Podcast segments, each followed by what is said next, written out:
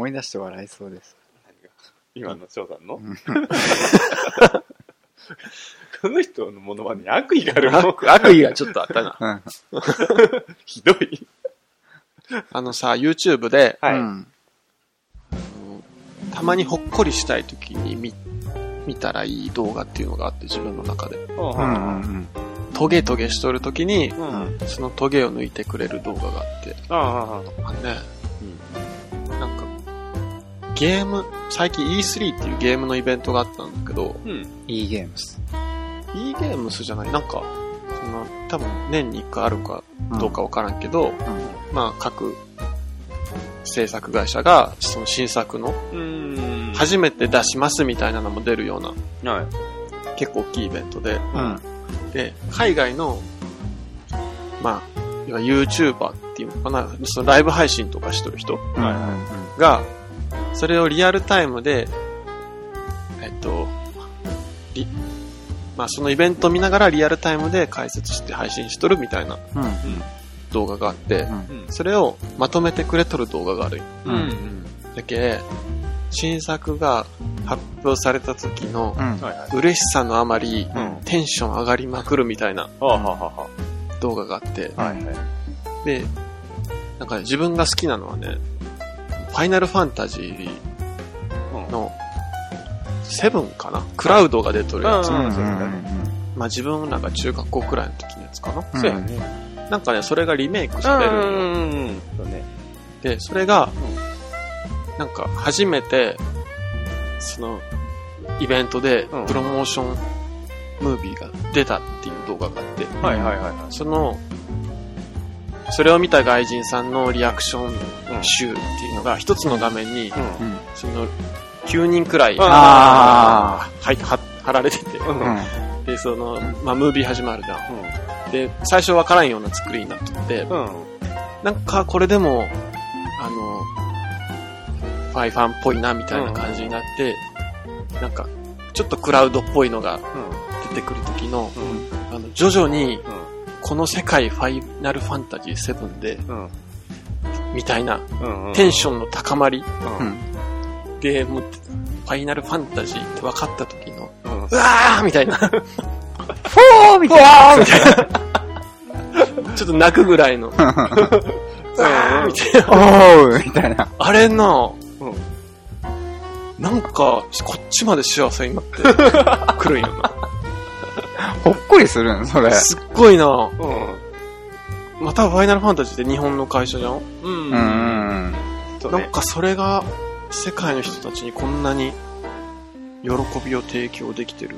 うん。すげえと思って。はいはなんか自分はそんなにさ、熱くなれんけど、うん。なんか嬉しくなる、すごい。い。へうんえ。そう。うーん。タカはなんかあるんですか？そういう動画が。俺は普通に猫ですね。なんかそん全然俺が思ってるほっこりしなかった。猫で猫癒されるもんねう。ん。めちゃくちゃほっこりします。猫好きな人多いかな今結構多いよねう。。うんん。この間だって猫の金玉の写真集買いましたよ。そんなんあるんだ。ありましたね。やばいな。にゃん玉。へえ。うんうんにゃん玉かな？発音的には。そっか。え、猫飼ってたよね、家で。うん、飼ってた飼ってた。うん。そっか、そんなんやうん。今までにでも猫嫌いって人一人しか知らんから、結構みんな好きだよね、猫。まあまあ。まあまあまあ。うん結構嫌いな人多いイメージあるけどな。あーまあ苦手な人うはね、ん。うんはい、はいというわけで今日は映画会ですよ、久しぶりの。はい。ヤッフー。ね、はいこの、なんかコーナー名つけたいな、これ。ああ、なるほど。そのね、自分はうん。Amazon プライムではいうん。見れる作品に限定してるんよ。ううんんうんで、まあそれを中から紹介する。ジャングルの王者、翔ちゃんにするじああ、いいね、ゃん。Amazon。いいんか？王者ではないんじゃない？いや、なんか昔、翔太郎の実家にあったよね。あったな、ターちゃん。ジャングルタイって、ターちゃんでもいいんじゃない？そしたら、レオあれ、俺がおらん。ターちゃんがおらん自分がおらん。翔翔ちゃんがおらん翔ちゃん。うん。ジェーンがね、可愛かったのが、なんか、ああ、彼女 OK。そうそうそう。うん太い方？太い方？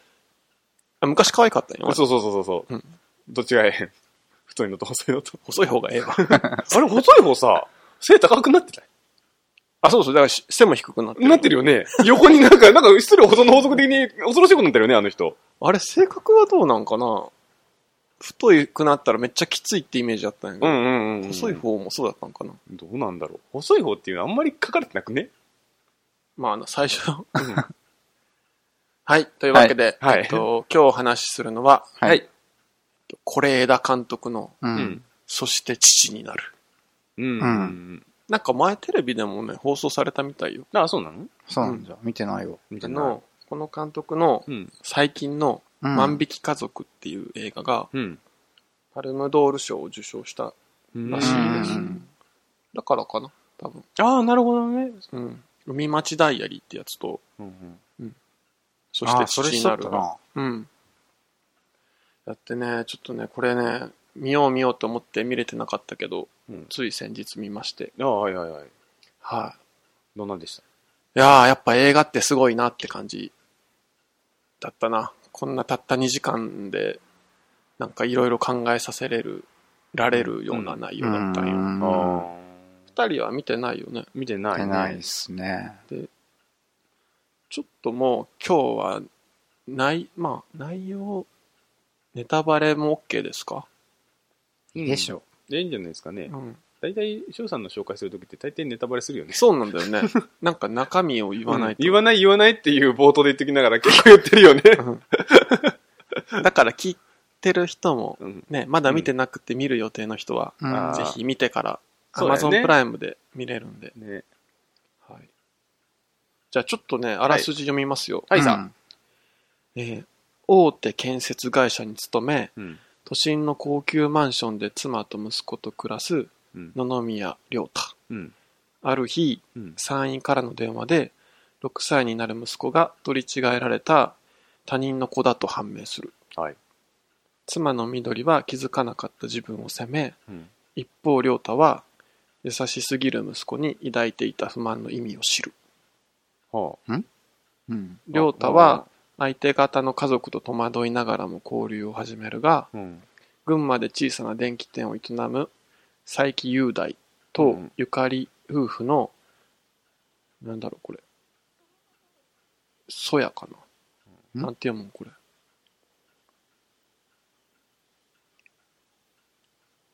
うん。あったんじゃないかな。そやな言動が気に入らないと。うん。で過去取り違え事件では、うんまあ、実際こういう事件ってあるらしいんだけど、うんあ、そうなんだ。100%血のつながりを取るというが、うん。息子に一心の愛情を注いできた緑と、うん。豊かで、あ温かで賑やかな家族を築いてきた佐伯夫婦は、うん。育てた子を手放すことに苦しむ。う。うんん。早い方がいいという良太の意見で、うんついに交換が始まるが、うん。そこから良太の本当の父としての葛藤が始まるっていう。うん。ちょっとね、重い話なんですよ。うん。で、これね、あの、まあ、二つの家庭が出てきて、うん。まあ、6歳になった時に、一つの家庭で、まあ、小学校に上がるタイミングっていうので、うん。血液検査をした時にうん、ちょっと両親と合わんかったけ、みたいなところから、その、まあ、その日生まれた子が3人だったけ、っうん。ていうので発覚したんよ。そう、なん、か、あらすじ読んだときに、うん。優しさになんなんとかみたいなあったじゃん。うだけどこいつ、俺の息子かっていうのが、ちょっとあったの？そう。でね、これね、自分に似てない優しすぎるってこと？そうそうそう、あのね、うんその、あらすじにもさ、大手建設会社に勤め、都心の高級マンションでって書いてある。そのうん福山雅治のうん。説明。うんわざわざここをこう書くっていうことはさ、要は、福山雅治の夫婦と子供の家庭は、うん。言ったら裕福でうん、お金持ちでうん。都心に住んでてみたいな。で、一方、リリー・フランキーなんだけど、もう一方の家族の方は。は、なんか田舎で。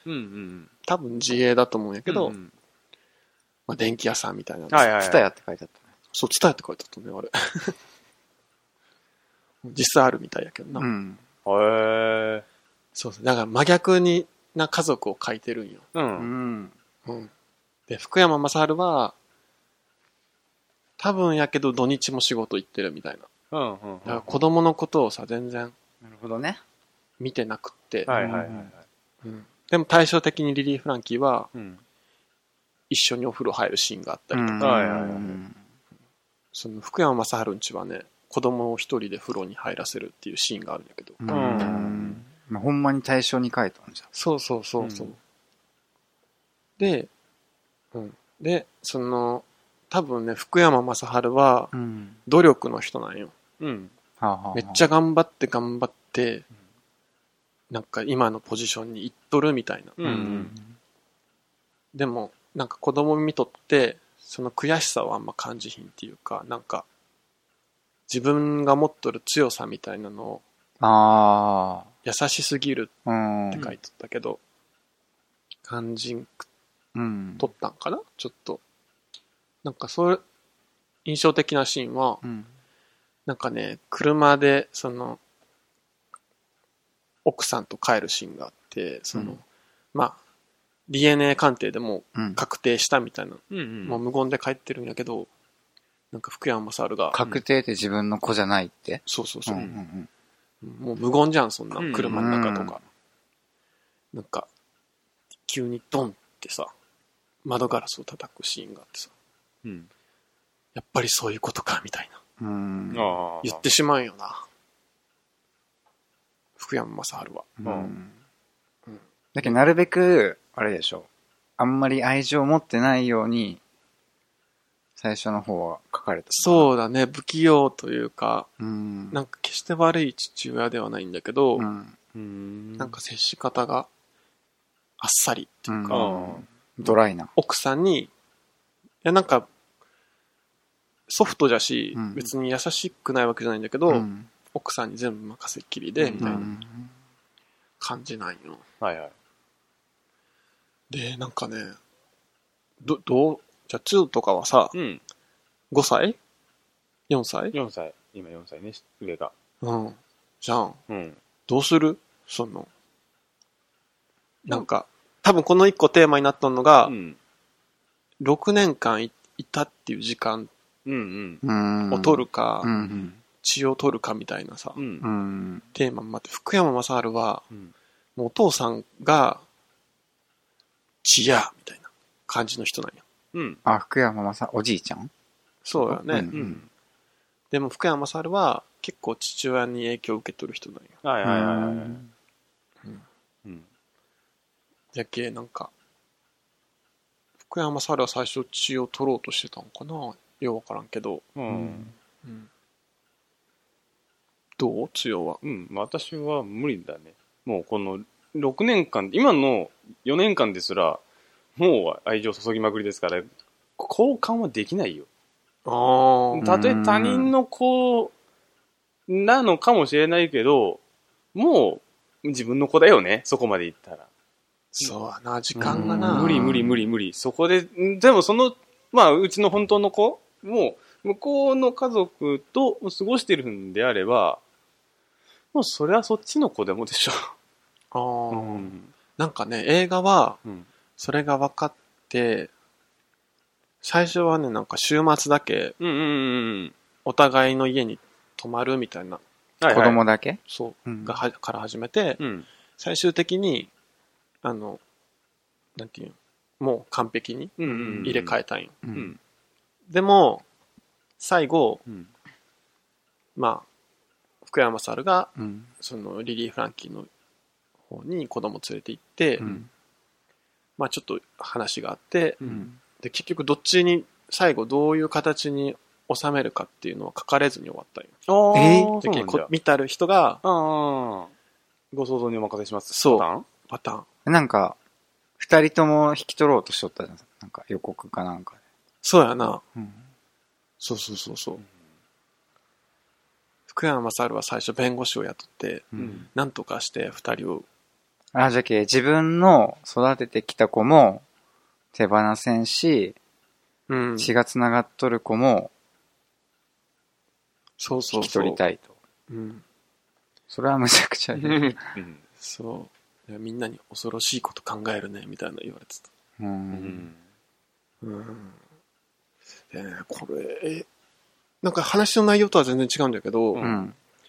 なんかね、初めてその、是枝監督の作品見たんやけど、うんなんかほんまにね、無駄がないよへえ。な。なんか、すべてのシーンにああ。意味が込められとるっていうか、さ、別にこれ、言うことじゃないかもしれんけどさ、はい。うんこの映画の次に、うん。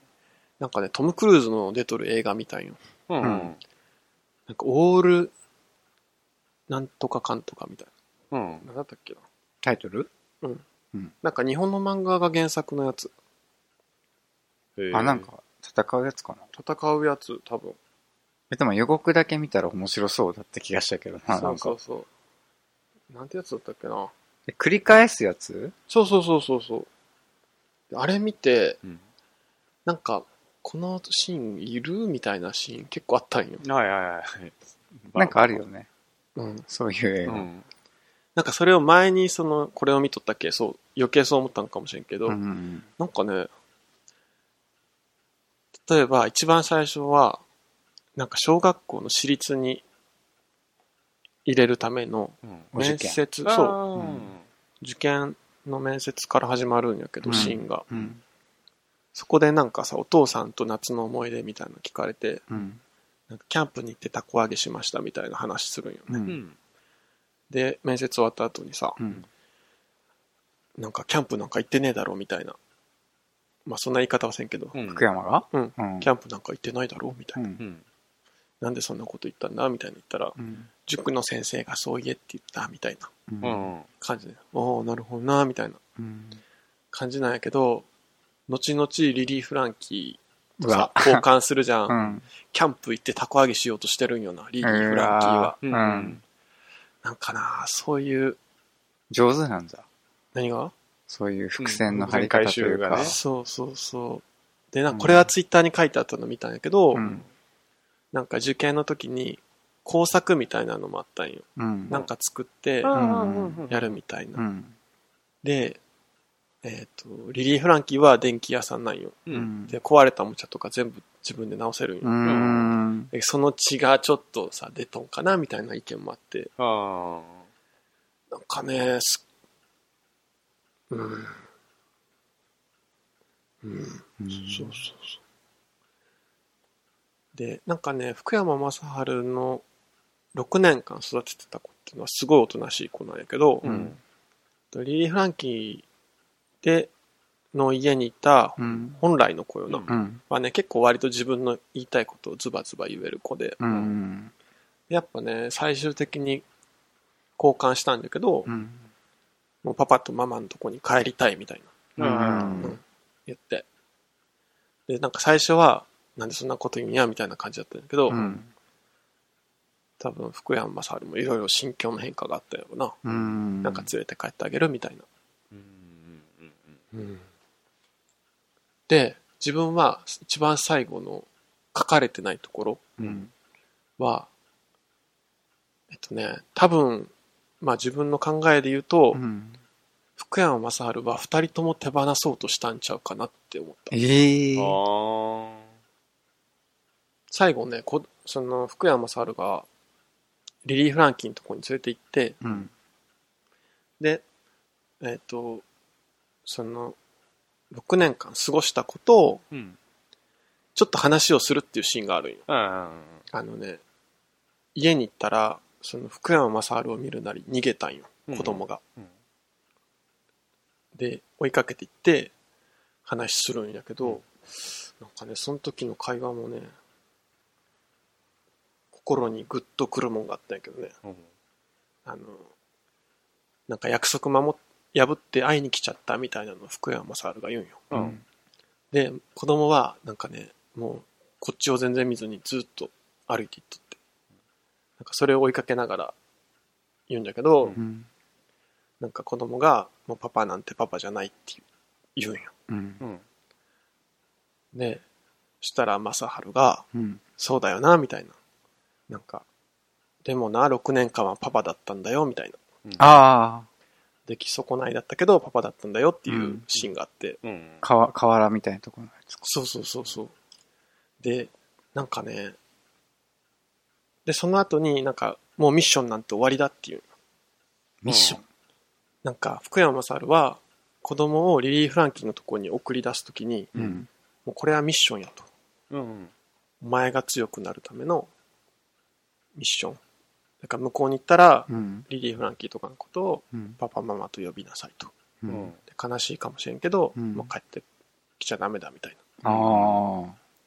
で、なんていうの？その、えあ、だけど捨てられたっていうのがあって、あんまりあれだったってこと？そのー、子は。そのだから、その、えー、なんて言えばいい迎えに来てくれたら嬉しいそうじゃん、普通。うん。その子にとってのほんまの親はだって、福山雅治じゃん。だし、その、おまあ、お母さんがおるけな。ううん。で、なんか、その、まあ、このミッションなんでするかわからんけど、うんいつかわかるうん。うん。っていう風に送り出したんよ。うあん。で、でも最後、もうミッションなんて終了だって言って抱きしめるよ。う。んん。だけ、これは捉えようによっては、福山雅治が連れて帰ろうとしとるとも取れるんよ。うんそういうじ感じするけどね。うん。そう、最初自分もそう思ったんだけど、うん。でもなんかその前に、6年間はパパだったんだよっていう。うん。さ6年間はって言っとるけう、ん。うん。9年間はパパだったんだよ。うん。うん。で、自分は、なんかずっとその、両家族を対比して書いとって、うんうんで、福山雅治はリリー・フランキー一家のことをめっちゃ見下してるんよな、多分。はいはい。う。うんん。なんだろう、そのリリー・フランキー地のことを言うときにさ、電気屋とか言ったりする。う。うんん。あと、なん、なんて言うんやろな。まあ、ほんま家初めてたとき、なんか、これはないだろうみたいなうん。言ったりとか、なんか車とかもさ、福山雅治んちの家はレクサスで、うん。リリーんちはなんかバンみたいな、うん。何々電気みたいな。うんうん。で、なんか、そういう価値観が全部なくなって、なんか、子供の幸せをほんま考えたときに、うん。なんかもしかしたら、なんかリリー・フランキンちうん。が、多分、その、本当の子にとっては多分それがいいんやろなっていうのは思ったと思うよ。はいはいまあ6年間おったしな。うん。で、なんか、じゃあ6年間自分が育った子も、うん。なんか、多分連れて帰りたいと思ったけど、なんか、あんま自分からそれを言うっていうのはせんかったんかなと思って最後。うん。ゆ、委ねたってこと？うん。なんでそこ書かんかったんですよな。いや、それはもうかん、答えのないことじゃけじゃ。見ようたら絶対連れて帰って欲しかったってなるでしょ？そこの描写欲しいと思うんいそうよな。えー、そういうことするか。そうなんだよね。いや、多分、自分は、自分が思ったんは、うん。もう二人とも預けるってなって、うん。でもそういう決断を多分リリー・フランキーとか、奥さんとか、うん。リリー・フランキーの奥さんとかに話したときに、うん。なんか多分、結果的にうん。帰ってくるんかなっては思ったけど。う。うんん。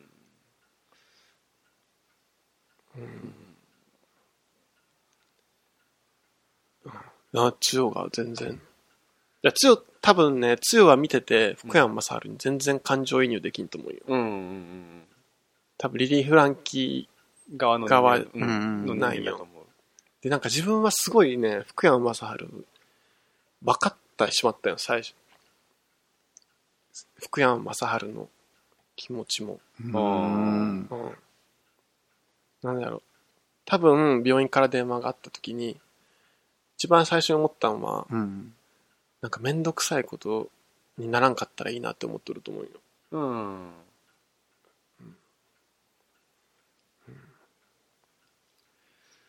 なんかね、それがね、だんだんいろんなことが重なって、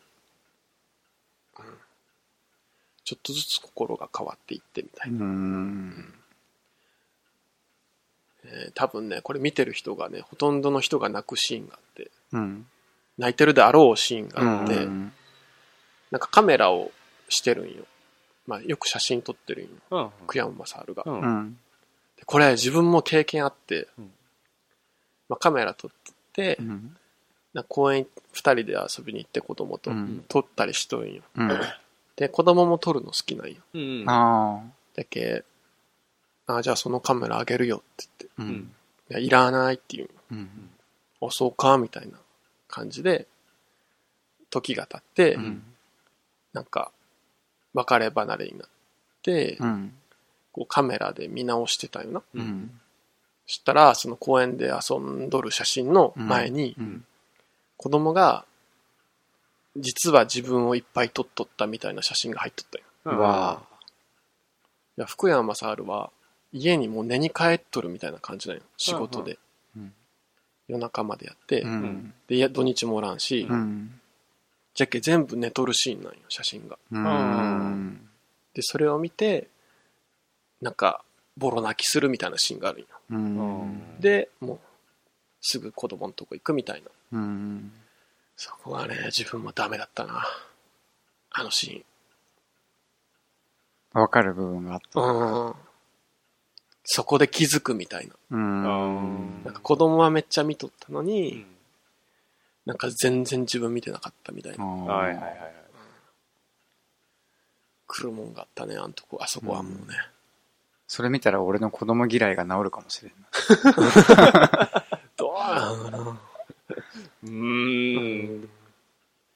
わからんけな。その、だから、子供ができたからといって、父になれるっていうわけでもないっていうことが書いてあるよな、多分。うん。そうやね。。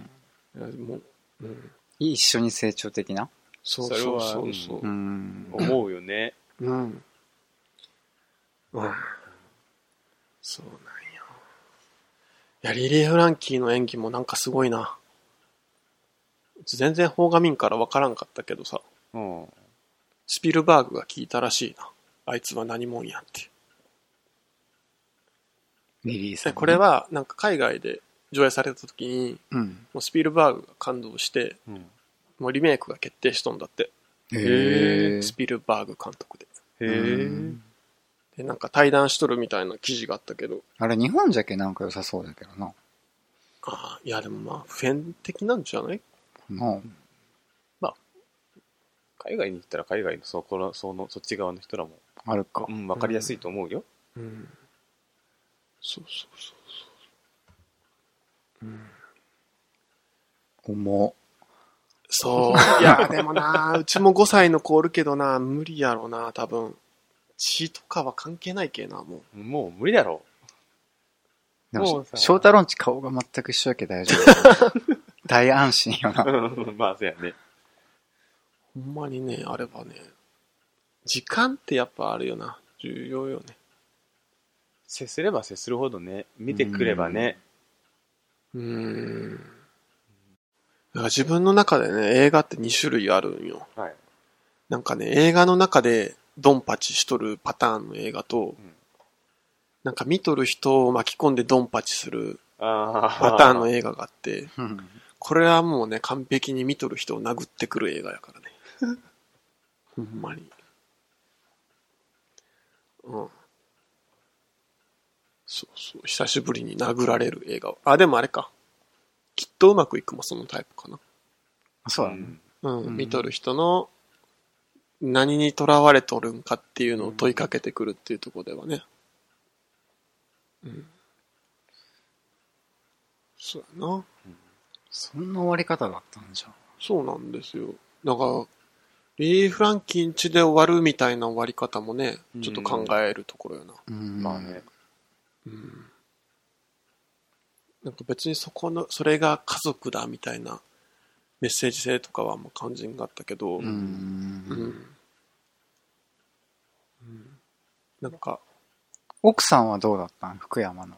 奥さんはね、やっぱりね、話せへんかったよね。うん。まあ、そうやろうね。絶対にそうだと思うよ。うもう二人でどっか行くかみたいな感じだよね。うん。でやっぱや、やっぱりそうかみたいなの福山雅治が言った言葉も、うん。もう一生忘れへんみたいな。うん自分どっかで違っとるって思っとったことに対して、うん。まあね、奥さんは無理やろうな。だって、福山雅治は仕事でずっとおらんわけやし。うんその分一緒におったんじゃもんそな。それはもう無理だよ。うんでも最後交換して、本当の子供と接したら、うん。その子も可愛くなるじゃん。まあ、そうやねう。んでそれでまたね、罪悪感でね、うん。苦しんでたりしてたよ。交換したいってさ、思っとったの福山だけってこと？基本。福山がリードしてたかな？うん。その、長引けば長引くほど辛くなるみたいう。うんん、そうやね。な。うん。逆にリリーさんとことかはどう思ってたんやろな。あ、そっちは描かれてないんだ。そっちはあんまりかな。うん、まあ、メインが福山さんの方だったら、どうしても。うん。うん、うん、うん。そうなんですよ。実際だとどうなるんだ実際は100%交換って書いてあったな、説明文には。その、そんなに遅く見つかるもんなああ。6年とか。それこそ今回のこのケースに関しては、血液検査じゃん ?DNA 検査って話になるじゃない、うん。うん。した？してないうちもしてないのじゃあけ、うち子供の血液型知らないの？自分も知らんよ。うん。多分、何型だろうみたいな感じの予測でしかないから。え？そういうこともんなんなんかそういうもんなんちゃう？自分で死にかな。強いようと思えばすぐできるんだけど、え、自分の血液型知っとるのはなんでなんじゃろなんでじゃっけだろう親がしとる系じゃない？うそれか小学校入るときまあとかにやる系かな？そうそうじゃっ。まあ、どっかで流れで絶対やる系みたいな。うんもあるんじゃないんかなっていう感じで、今、しようと思えば、今すぐでもできるんだけど、ただ、してもしなくてもみたいな感じだからしてないみたいな感じ、うちは。うーんうんうん。うん。血液型はようわからん。うん。そういうもんなんじゃ。うん。意外とそんなもんで。そうなんだよねへ。で、うちも、私もそんな感じだもんね。あ、しないんだみたいな。まあ、でもせんでもいいんだったら、まあせんでもええかみたいなう感じで。ん。うんうん。うん。うーん。なんか多分最後のシーンで、えー、リリー・フランキン家の中にみんなで入っていくんよ。うん。で、多分それは、福山雅治が否定しとったものに対しする家族感をうん。受け入れるっていうか、うん。受け入れるというよりは、自分が持っとった家族感みたいなのを、一回捨てた。捨てた、みたいな感じなんかな。ううん。ん。なかなか考える、ドラ、映画でしたよ。確かにね。うん。子供がおる人が見るとすごい良さそうね。そうだと思う。多分、うんおる、おらんっていうのだったら、かなり意見、意見というか見方が変わる作品だと思うよ。うん。おらんかったらやっぱ結構綺麗事で終わっちゃうから、うん多分うん、うん、うん、うん。うんね。でも、うちらにおる人間からしたら、多分自分に置き換えたらっていう発考えが出てきちゃうからね。そうやな、うんそれはあるかもしれんよね。子供がおる人にとってはね。うん、は多分、なんで、ちょっと万引き家族ね、気になりましたね。もう公開されてる。うん。うん今？もうしとるよ。いや、今うん、しとると。今、ショール。まだし始めたばっか。ああ、なるほど。はい。なんかちらほら、ポッドキャストでも、その例について話してる人がようんいて、まだ聞いてないけど、ちょっと見るまではああ、そうね。うん聞けないけど、うんうん。はい、じゃあ、こんなとこで、うん。ははい。じゃあ、またなんか、面白いのがあったら紹介します。はい。うち基本的に面白いやつしか取り上げんから、うん。まあ、そうだよね。うん。全然面白くなかったみたいな話は、ね、うんあんましてもあれやから。まあね。まあまあまあまあ。うん。はい。はい。じゃあ、おやすみなさい。バイバイ。お疲れ様でした。